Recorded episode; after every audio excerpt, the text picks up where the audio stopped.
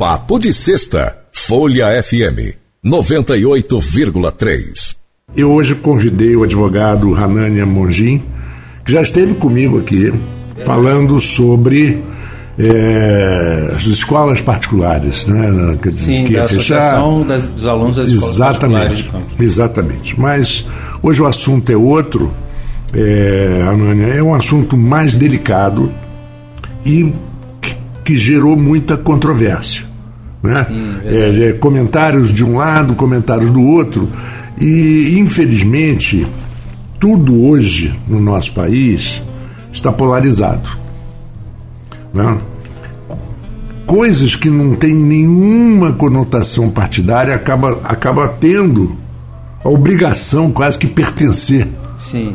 Ah, né? É vivendo esses é. extremismos. Ou você né? é contra ou você é a favor. Ou você é meu inimigo. Ou, ou você me, me apoia ou você é meu inimigo. Não, não é bem assim. As pessoas podem viver é, em paz, mesmo tendo opiniões contrárias. E lutar pelas suas opiniões de forma civilizada, ética, né? civilizada e pacífica. Mas eu começo com um comentário que eu li, dizendo assim: crianças como meu filho ou qualquer outro ser humano que necessite de um tratamento específico que não esteja no rol da, da ANS, é, Associação Nacional, Agência Nacional, Agência Nacional de, Saúde, de Saúde Suplementar, exatamente, serão severamente prejudicados. Em alguns casos poderão ficar sem medicamentos e muita gente pode morrer. Eu acho que é uma acusação um pouco, talvez, radical demais. Um pouco alarmista, né? Alarmista demais. É, eu, essa não é evidentemente a minha área, eu não tenho um, conhecimento profundo sobre isso, mas eu tenho um neto autista. E já entrevistei grandes neuros é, pediatras aqui que falam de algumas alguma, alguns tipos de tratamento que são feitos temos é. vários, né? Hoje em dia você tem método ABA, é. você tem método BOBAT, TRADE, são vários métodos que se aplicam ao, aos portadores da, é. do transtorno de espectro autista. Exatamente. Agora, o transtorno de espectro autista tem uma, uma, uma, umas características, por exemplo, é, o meu filho mais velho dos homens, nos Estados Unidos, tinha sido diagnosticado com, é, com atenção, é, déficit de atenção hiperatividade. Embora a hiperatividade ele não tivesse assim.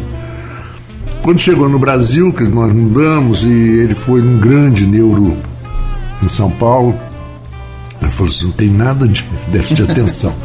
Déficit de atenção é, é, é. a dificuldade de se concentrar. É, né? a dificuldade de concentrar e tal, mas no que ele gosta ele se concentra muito bem. Então ele está muito mais para o que eles chamavam de Asperger, que é um, um tipo de erro do, do, do, do, do espectro de autista. E no caso do meu neto, é, é muito. ele é muito sociável, muito gosta de brincar com outras crianças e tal. Então é uma coisa leve e que o tratamento pelo SUS que ele está sendo feito está indo, está melhorando muito o desempenho é, dele. É, que bom. Não é? Mas eu queria que você falasse realmente é, o que está na lista será coberto e o que não está na lista não será coberto em hipótese alguma. Estou falando de uma maneira então, geral. Vamos, vamos primeiro me desculpar aqui, desejar uma boa noite a todos, né, que estamos ouvindo aqui agora. Você, Marco, obrigado pelo, pelo convite, mais uma vez estar aqui. É, esse, de fato, é o meu métier, a minha especialidade enquanto advogado, jurista, é o direito médico em saúde suplementar, né? Uhum. E aí a gente vem acompanhando essa discussão sobre a taxa de atividade do rol, não é de agora. Essa discussão já tem alguns anos. Né, esse, esse processo em específico que se encontrava lá no. que se encontra ainda né, lá no STJ, esse julgamento já tem em torno, se eu não me engano, mais de um ano, um ano e pouquinho. O voto do ministro Salomão, que foi o, que é o relator dessa demanda, já era um voto que foi proferido no final do ano passado, se eu não me engano, em se não me engano, novembro, outubro, e já mostrava que ele tendia pela taxatividade mitigada do rol. O que isso quer dizer? Que o rol é taxativo, ele não é meramente um exemplo a ser seguido, mas que ele pode conter exceções né, em, determinados, em determinados casos, desde que observadas algumas regras. O, o que a gente tem que começar é lá do início. Contrato de plano de saúde, é um contrato de natureza securitária. E como com qualquer tipo de contrato securitário, ele envolve a transferência de um risco para alguém que se propõe a assumir esse risco mediante o pagamento de um prêmio. Então, para as pessoas entenderem de forma mais clara, é como quando você faz o seguro do seu carro. Né? Você tem lá um Toyota Corolla que vale na tabela FIP no ano de 2018 110 mil reais e você faz o seguro dele. Se você sofre um sinistro que implica na perda total do veículo, você vai receber o valor da tabela FIP, 110 mil reais. Ok. Plano de saúde é exatamente a mesma coisa. A operadora de saúde vai te garantir algumas coberturas e é aí que entra o rol. Ele é o rol de coberturas mínimas. É o mínimo que uma operadora de saúde pode garantir fazer um contrato com alguém, é o que consta naquele rol. Baseado nas coberturas mínimas, ela vai cobrar um valor mensal do seu prêmio. E havendo um sinistro, ou seja, um evento em saúde que você precisa recorrer ao plano, você vai ter a cobertura garantida por essa transferência. As pessoas têm o hábito de imaginar que plano de saúde é como se fosse uma poupança. Eu pago todo mês um valor para o dia que eu precisar eu vou usar. A natureza, mal comparando, a natureza dele seria mais como um consórcio. Muitas pessoas pagam todo mês para algumas utilizarem. Então, a, a natureza é, financeira Mas isso é, mais... é a teoria do seguro. Exatamente. Porque se você faz o seguro de 100 carros e os 100 carros é, dão perda total, você quebra a companhia de seguro. Exatamente. Por isso existe, inclusive, a companhia de resseguros, né? De resseguros, exatamente. exatamente. É, é, aquela história do, do, do do número do jogo do bicho que está cotado. É. quando, quando houve a novela do Bem Amado, o número da sepultura que a televisão mostrou deu no dia seguinte. Entendeu? Mas tava, só não quebrou porque estava cotado. É. Mas aí os próprios é, bicheiros, né? eles têm os seus Tinha o seu resseguro. resseguradores, né? Verdade. Pois é, porque senão não dá, porque é um meio, é um negócio Sim. como qualquer outro que tem que dar lucro, senão Sim, e é um negócio que, na verdade, quando você pega os dados da INS, do último anuário que eles levantaram, é um setor que, que movimenta muito dinheiro. Né? A gente está falando de trilhões de reais no setor de saúde suplementar. Mas é um setor de lucratividade baixíssima. Se eu não me engano, é 0,5% de lucratividade enquanto negócio. Ou seja, você tem muita movimentação financeira, mas você não tem uma alta lucratividade. Não é um negócio uhum. rentável. Mas voltando ao, ao cerne da nossa questão... que é deixa, eu, deixa eu encaixar uma pois coisa. Não. E sujeito à fraude? Existe, é complexo. É sujeito a fraude Sim. de vários lados, né? É, a gente tem uma indústria que é, oprime o médico no sentido de, de tentar cooptá-lo para realizar determinado tipo de procedimentos com o uso excessivo de, de materiais ou medicamentos, enfim, eu oferecer, oferecer, medicamentos mais caros que têm o mesmo efeito que um medicamento mais barato. Isso tem uma política que interessante que o governo brasileiro adotou há anos atrás, que é a, a política dos medicamentos genéricos, que veio para poder trazer um pouco mais de, de, de acesso, capilaridade né, à medicação de forma mais barata, mas enfim. No que diz respeito à questão do rol, como eu estava dizendo, ele, ele é taxativo e ele é mínimo. O mínimo que você contrata é aquilo. Você pode contratar sempre mais, mais serviços, mais coisas. Você tem operadores de saúde que tratam de forma diferenciada algumas, alguns procedimentos que incluem, e por isso você vai pagar mais na sua mensalidade. Então, quando você fala assim, ah, estão tirando um direito meu, estou perdendo o acesso. Não, você tem o seu acesso, sempre teve o seu acesso garantido pelo que estava previsto no rol. A questão são as exceções. A gente estava falando, por exemplo, do autismo.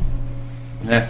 O transtorno de espectro autista, ele é uma, uma síndrome né, que você tem um, um, uma gama muito diferenciada de, de, pacientes. Você vai desde o que você narrou do seu neto, que é um caso leve, que geralmente uma das coisas difíceis para o autista é a socialização e o, o seu neto socializa, ou você tem aquele exemplo clássico do, do, daquele filme de Hollywood do Rayman, que era capaz de contar todas as cartas do cassino, mas não conseguia lidar com, outro ser humano, seu irmão dele. Yeah. Então você, você tem isso tudo para lidar, e você tem que conseguir trazer para esse beneficiário porque ele tem cobertura ao tratamento dele, a condições dele desenvolver, evoluir, poder atingir uma vida plena, né?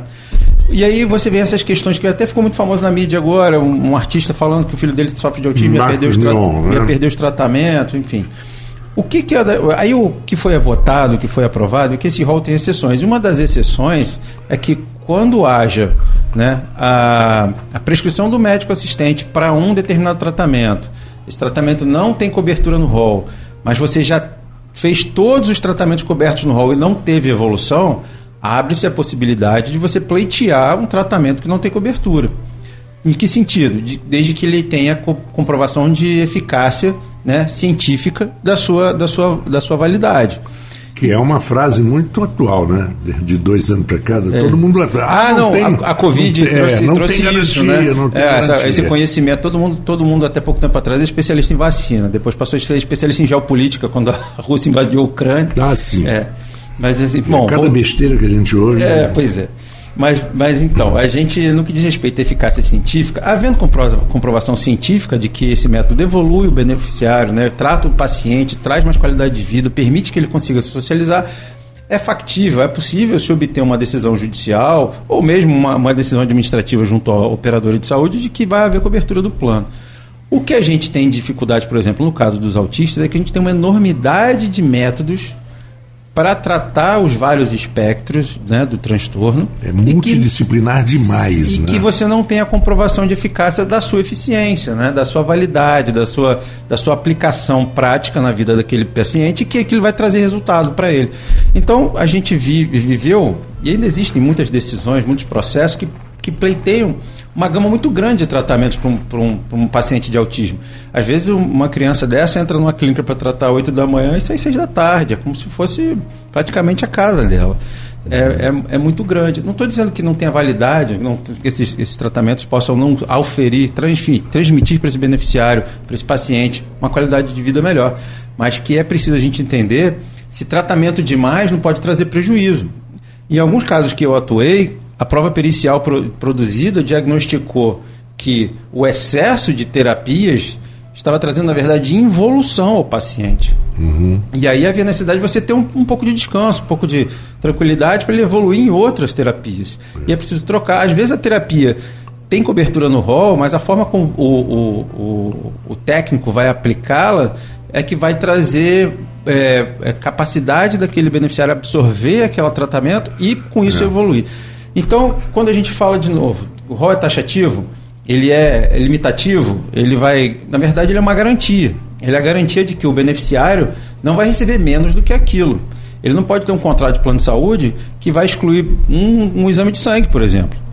Então, tem que haver cobertura para isso. E tem que estar previsto em lei. E o setor de saúde suplementar é o setor mais regulamentado da economia do Brasil. Uhum. Você tem legislação específica, que é a Lei 9656, você tem todas as regulações normativas da ANS e você ainda tem um judiciário que reiteradamente se vê é, chamado a participar né, dessas questões atinentes à saúde suplementar, muitas vezes com um ativismo judicial necessário para obrigar a internação de um doente, a realização de uma cirurgia, mas outras vezes induzido a decisões que acabam majorando os direitos de um determinado beneficiário com base em solicitações médicas que quando você vai fazer a análise pericial elas não eram, elas não eram exatamente devidas, ou havia um excesso de material solicitado para um procedimento cirúrgico ortopédico. Então, é... já, já houve casos, Ranânia, de, até de, de, de procedimentos que não foram feitos. Sim. Foram incluídos, foram cobrados. Foram cobrados e não, não foram, foram feitos. Então a gente existe isso em saúde. A gente sabe né? disso. E o setor de auditoria em saúde suplementar vem crescendo a cada dia mais justamente para poder coibir esse tipo de atuação que acaba sendo um, um, um malefício, acaba trazendo um prejuízo muito grande para todo o sistema. Porque existe em direito uma tese que é a tese do direito dos ocultos. Quando eu dou direito demais para você, eu estou tirando direito de alguém que não está ali naquele processo. Então, quando o juiz abre o processo e tem lá um pedido específico para um procedimento que às vezes é experimental ainda, mas é caríssimo, eu estou tirando dinheiro de um, de um monte de procedimentos pequenos que tem cobertura de, de pessoas que precisam e que vão ter que ficar esperando para poder realizá-lo. Né? Há uma conta difícil de fazer no que diz respeito à saúde suplementar. É, sentido. mas não é difícil de entender. Ah. Quer dizer, é difícil de fazer, que você está falando, mas quando você explica, as pessoas percebem. É claro que quando o dinheiro não, não ele muda de mão, né? Sim. Ele muda de mão, ele vai daqui para ali. E se falta investimento aqui é porque alguma coisa está desviando o que poderia ser investido nesse. É, o, a gente percebe o seguinte no dia a dia, né? É, quando existem nichos que começam a aparecer na prática, na prática médica. A gente está falando de transtorno de espectro autista. Em uns tempos para cá começou a aparecer uma série de, de tratamentos. Aí você vai investigar os tratamentos, eles não têm comprovação de eficácia científica. Mas, surpreendentemente, todo mundo, todos os médicos, todos os neuropediátricos começam a solicitar o mesmo tratamento. Por que, que aquele tratamento está sendo tão solicitado? Há necessidade de, de ser investigado, conhecido o método, é, sabido quais são as origens dele, quem foi o, o, idealizador, qual a certificação que ele pode trazer de que vai haver evolução, quanto tempo ele tem de estudo para verificar se a aplicação dele durante um, dois ou três anos traz benefício àquele, àquele paciente ou não. E o problema é que a aplicação desses, desses, desses métodos, dessas, dessas terapias especiais, sem essas comprovações, transforma aquele beneficiário, aquele paciente, numa cobaia humana, né? E aí isso, isso. é um, um, risco muito grande. Deixa, nós temos ainda algum bom tempo para conversar. Vou contar um, um, fato que, que eu vi no, nos anos 90. O, aquele mais velho que eu te falei, que também, Sim. meu filho, que poderia ter sido autista e tal, mas que hoje trabalha normalmente, é professor, viaja, trabalha. Tinha é, inflama, é, inflamação quase que crônica no ouvido médio. E morávamos nos Estados Unidos, no, no, no Miami Children's Hospital, que é um dos maiores especialista em criança, ele tinha dois anos, examinou, ah, é inflamação do ouvido médio, mas eles não fazem nada, vamos operar. A operação, na verdade, é a colocação de um tubinho que drena o líquido do ouvido médio, não incha, não inflama e não tem mais a, a febre. Mas, na verdade, não combate a causa. Sim. Então vem com uma soluçãozinha. E eu, de, por telefone, liguei para um, um oftalmologista, um oftal, um otorrino, um amigo meu, e falou assim, olha, você quer resolver isso aí? Eu estou de longe, não, não tenho certeza 90%, 100%, mas eu tenho 90%. Para de dar qualquer coisa de leite para o seu filho tudo, tudo, iogurte, queijo, leite e tal. Para com isso, que provavelmente ele tem uma alergia à lactose que está causando isso. No, na véspera da cirurgia, levamos o menino no, no médico, o médico olhou e falou assim, não tem mais inflamação nenhuma. Não tem por que, que, que não tem por que fazer a cirurgia que, que vocês fizeram? Eu falei, nós fizemos isso. Aí o médico falou assim, ah, é verdade, isso é, tem causado realmente. Então por que, que não tratam assim, que é muito mais barato?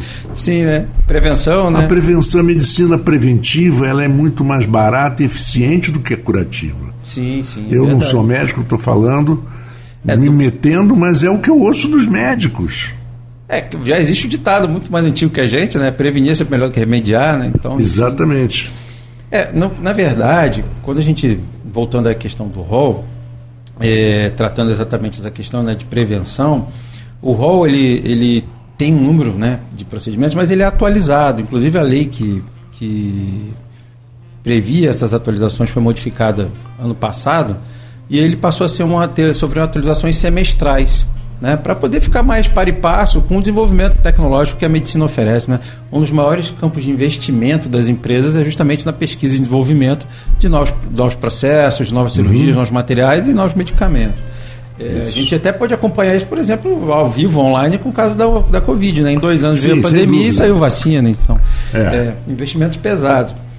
E, e a gente tem num, um espelho do rol mais ou menos no Sistema Único de Saúde, que é o CONITEC, que é o Comitê de, é o Comitê de Novas Tecnologias, que são incorporadas ao SUS. Qualquer empresa é, pode solicitar uma incorporação de uma nova tecnologia ao SUS para que ele passe a fazer parte da, dos trabalhos, dos tratamentos, dos medicamentos, dos processos e procedimentos que o SUS oferece né, para a população de uma maneira em geral. Ele precisa ser um pedido embasado e tem que haver uma prova exatamente disso, da, da eficácia cientificamente comprovada da eficácia, da, da, do, da viabilidade econômica do, do tratamento proposto, da, da, do quanto ele evolui né, na, no benefício que ele traz ao, ao beneficiário do, do SUS. Né, e uhum. com isso a gente, a, a, gente passou a ter na própria lei que regulamentou o rol uma obrigatoriedade de, ao ser aprovado um novo procedimento, processo, medicamento no Conitec, ele automaticamente é incorporado ao rol. Então o rol ele passou a ter uma, uma frequência de revisão muito maior, que era de 24 meses passou para 6, né, 180 dias, e ele passou a ter também essa atualização constante do Conitec. Entrou no SUS, entrou no rol. Então você passa a ter um, um, uma evolução muito mais rápida do que era antigamente. E esse era o grande questionamento do, do, do rol de procedimentos. A INS leva dois anos para incorporar uma nova tecnologia, um novo processo. A INS passava por uma série de audiências públicas, de comprovações. Era, um, era muito moroso, né?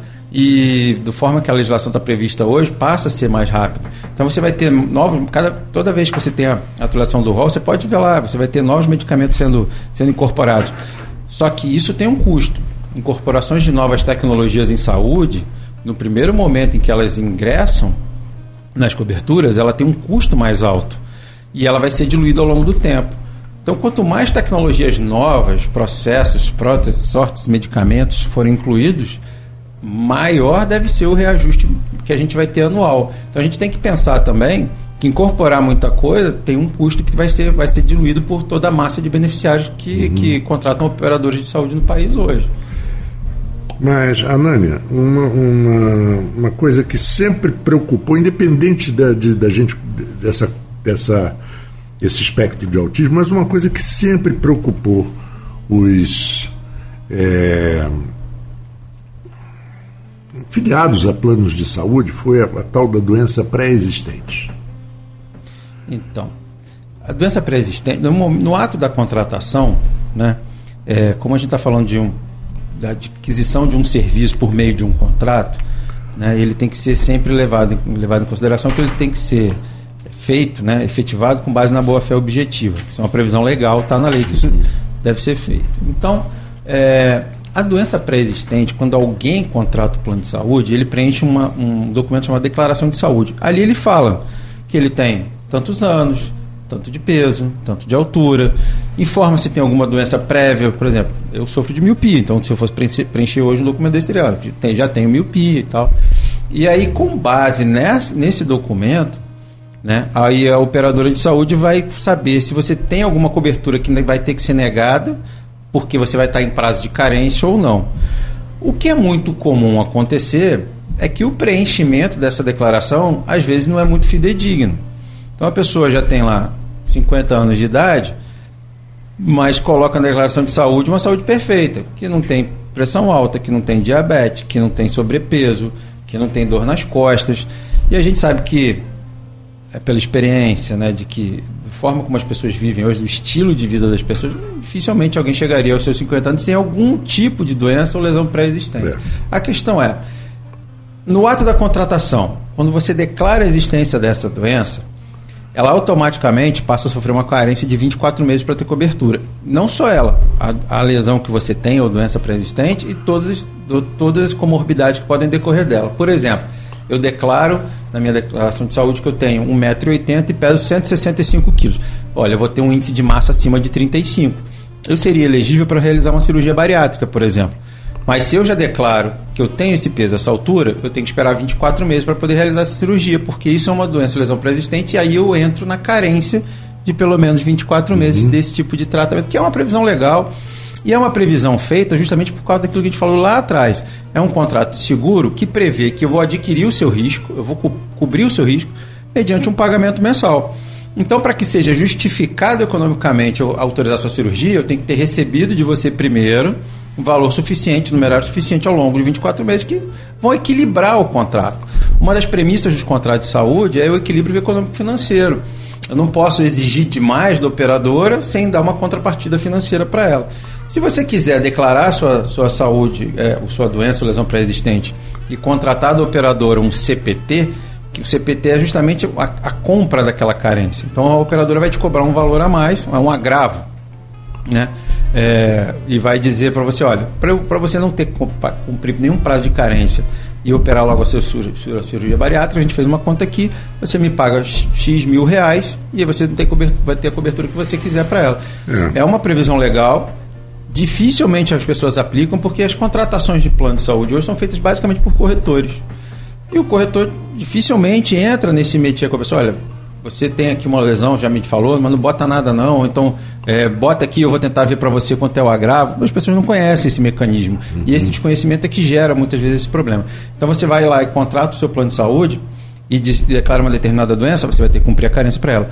Agora, existem as hipóteses que a pessoa efetivamente não sabe. A pessoa acha que está bem de saúde, faz lá a declaração, contrata o plano de saúde, mas três dias depois entra no pronto-socorro com febre, com dor na fossa ilíaca, com vômito, ela está tendo uma apendicite. E aí ela vai sofrer uma cirurgia de emergência para poder né, tirar o apêndice, verificar se há, se há, necessidade de cirurgia e tal, se pode tratar de alguma maneira. Mas essa, essa cirurgia de emergência tem cobertura, porque a cobertura para urgências e emergências é 24 horas após a, a contratação do plano. Então, uhum. se é evidente que, que é um caso que a pessoa pode desconhecer o quadro clínico dela anterior, uhum. até porque a pessoa que contrata, na maioria das vezes, é leigo, né? O médico não, claro. não é um médico, não é um especialista. Então, ela não sabe.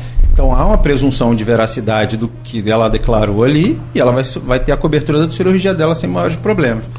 O que a gente acaba vendo na prática é que muitas vezes a pessoa, por não conhecer essa figura do, do agravo, do desconhecimento disso, acaba preenchendo a declaração de forma é, a não incluir determinadas lesões ou doenças pré-existentes e com isso é, no momento que ela pede uma cobertura para algum procedimento que é evidente que é uma doença de evolução lenta, que é uma, uma doença crônica, como diabetes, como, como alguma cardiopatia, ela, o plano vai falar, olha, peraí, você sofre disso e você não sabia e você tem 50 anos de idade, é complicado. Então, é.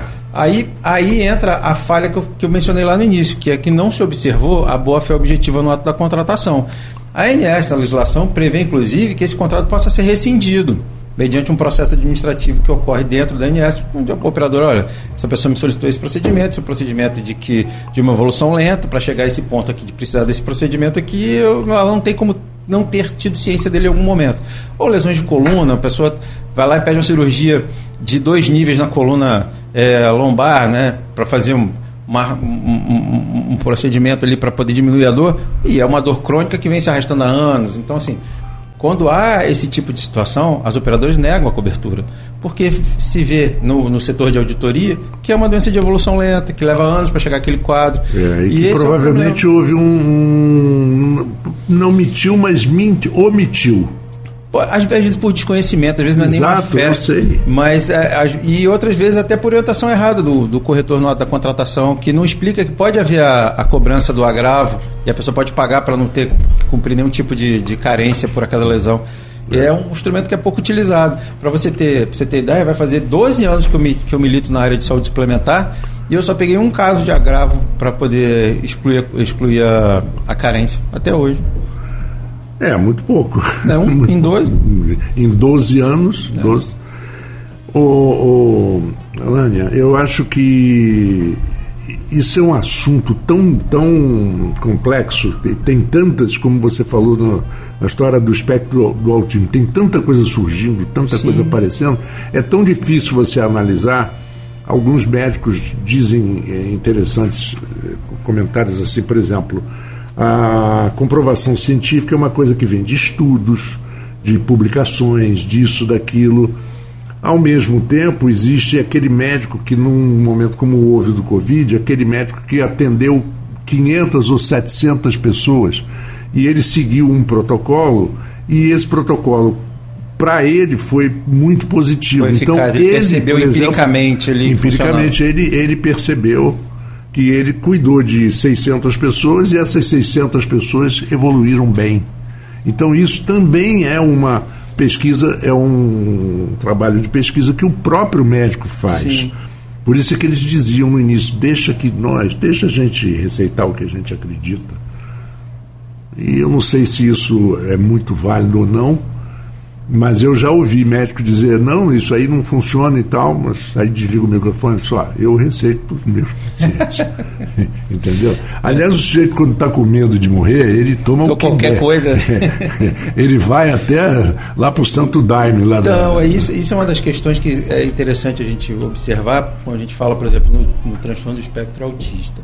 É, são crianças na maioria das vezes e os pais querendo pô, o melhor para o filho, obviamente. É óbvio. E aí, por conta disso, eles acabam sendo vítimas de determinados profissionais Opa. que tendem, que tendem a querer é, inventar tratamentos, excessos de procedimentos, num, num afã de cooptá-los né, pela, por aquele, por, pelo, pela necessidade que eles têm de dar o melhor ao filho e aí acabam se entregando a esse tipo de coisa que não tem, não tem prova de eficácia nenhuma.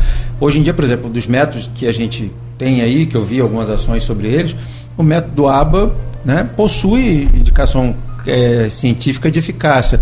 Ele é um tratamento multidisciplinar, é, ele é demorado, é, ele pode ser aplicado a todo e qualquer tipo de espectro autista? Não. Não. Não. E aí é esse que é o X da questão. E é saber qual é o grau do espectro É. que aquele, aquele paciente, aquele beneficiário vai poder ser elegível para o método ABA. E só que o que, que a gente vê é que na, na prática se prescreve de forma indiscriminada. Se ele vai ser eficaz ou não, só o tratamento vai dizer. E isso é o que a gente tem. Cada gente pessoa é uma pessoa, né? Sim, cada organismo é um organismo. É, reage eu entrevistei uma, uma grande neuropediatra aqui de Campos é, e ela disse o seguinte, que cada é difícil você fazer, por exemplo, um tratamento em grupo com autistas, porque cada autista Sim, sim. é diferente. Eles não, Não, tem autista que não socializa. Como é que você vai fazer um grupo? Pô, É impossível. Não tem. Não, tem casos que o autista também ele responde mal à troca do profissional, você não consegue responde trocar. mal, porque tem ele, que- se, ele, ele, ele cria o vínculo. Sim. Ele cria o E- vínculo. E isso acontece muito, que o profissional não está satisfeito com a clínica que está trabalhando, vai para outra. E aí vai, vai, vai aquela gama de beneficiários, o paciente vai atrás daquele profissional. exatamente. É, é, de fato acontece. Anânia, estamos a- com as nossas portas abertas, como estivemos Ah, muito na- obrigado. da outra é vez. um prazer estar aqui. E eu agradeço muito a sua disponibilidade, assim, de meio de semana até para o final. Mas com certeza nós vamos conversar mais, porque agora as, as perguntas vão começar a surgir. Não, e eu estou à disposição, qualquer tipo de dúvida, quem quiser algum tipo de esclarecimento, pode ficar à vontade, caminhar para cá e vocês me caminham, na medida do possível Claro, a gente vai sem dúvida alguma. satisfazendo. Bom fim de semana para você. Muito, obrigado. obrigado. pelo papo de sexta. E espero, é, espero até não ter que ficar perguntando muito, porque espero que as pessoas se adaptem né, facilmente às mudanças e busquem, como você falou, busquem, busquem uma, uma, uma orientação Técnica, melhor. Sim. A, ao- a- a ao- orientação técnica resolve. Procurar, ela vai resolver o caso de cada um na medida do possível. É, deixa, é, abaixa, abaixa a arma, né? Abaixa, Desarmar os É, espíritos. vamos de- né? é, desarma os espíritos e, e vamos tentar entender a melhor forma de, de, de trazer para os nossos queridos, os nossos entes queridos. Isso aí, Marcos. Muito obrigado. Uma boa noite a todos. Um bom final de semana a todos. Eu estou à disposição sempre que vocês precisarem aqui. É, e aqui na Folha FM eu desejo a todos um bom final de semana. Sextou. Papo de Sexta, Folha FM 98,3.